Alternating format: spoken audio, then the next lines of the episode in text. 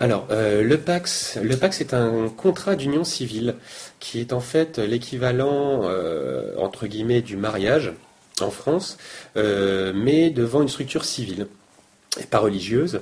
Alors, il existe déjà en France un mariage civil, mais là, on est, c'est, quelque chose qu'on a créé en fait à l'origine pour répondre à certains besoins, comme en fait le besoin des couples homosexuels de pouvoir euh, euh, avoir une union reconnue par la loi. Euh, le mariage homosexuel n'étant pour l'instant pas possible avec la Constitution française, on a donc créé ce contrat d'union civile. en France, comme on doit tous être égaux devant la loi et ne pas faire de discrimination en fonction de nos choix sexuels, eh ben, ce contrat ne s'est pas appliqué qu'aux couples homosexuels, mais à tout le monde. Donc aujourd'hui, tout le monde peut se paxer.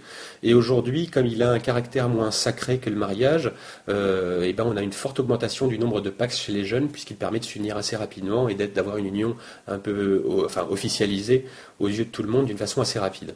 Alors pour le pax, on va en fait euh, s'adresser euh, au tribunal, puisque c'est en fait la reconnaissance d'un contrat entre deux personnes. Donc on va s'adresser au tribunal, on va monter un dossier de pax euh, ce dossier est constitué de peu euh, d'éléments. Alors on doit fournir euh, des justificatifs d'identité, donc sa carte d'identité, un extrait d'acte de naissance avec filiation, qui, va, donc donner des détails sur qui on est, d'où on vient, pour être sûr qu'on nous identifie bien nous et pas un homonyme. on va fournir également une attestation de domicile pour justifier de l'endroit où on va vivre en couple. et on va fournir euh, c'est tout, il me semble, comme document. Ah oui, le plus important, on va fournir donc un contrat de Pax, euh, qui est donc un contrat passé entre les deux personnes qui veulent euh, s'unir, qui va déterminer le fonctionnement économique et quotidien du couple. donc savoir comment les biens vont se partager, comment le couple va subvenir à ses besoins quand ils ont un enfant, quand ils ont des, dépenses à engendrer. Donc, enfin, pas mal de détails qui se rapprochent euh, en fait du, contrat de mariage en séparation de biens ou en, union. Euh, donc, alors il est, établi euh, ce contrat sur les bases de modèles qu'on peut trouver sur Internet, mais il peut être établi d'une façon extrêmement libre. seul le juge, quand on va passer devant lui, pourra déterminer s'il est valide ou pas.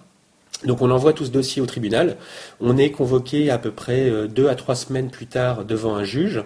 Euh, le juge va donc nous expliquer euh, quels sont les droits euh, que nous confère le PAX et les obligations également. Il va nous expliquer comment résilier ce PAX au cas où, parce qu'on n'a pas besoin de divorcer en fait. Une simple lettre en recommandé suffit à, résilier ce contrat entre les deux personnes. Et donc devant le juge, on va donc signer ce contrat. Il va être authentifié par le juge et il sera inscrit dans un registre. puis euh, il sera inscrit sur nos. Il il sera inscrit à l'état civil. Euh, l'état civil qui en fait registre tous les événements importants de la vie d'une personne en France. Euh, naissance, mariage, divorce. Et donc le Pax sera inscrit à l'état civil. Et à partir de là, on est paxé. Donc le Pax confère des droits à peu près similaires au mariage, bien que pour certains problèmes comme euh, la succession ou l'héritage, il faille en plus euh, passer devant un notaire pour des papiers complémentaires, parce que c'est quand même pas tout à fait un mariage. Donc voilà,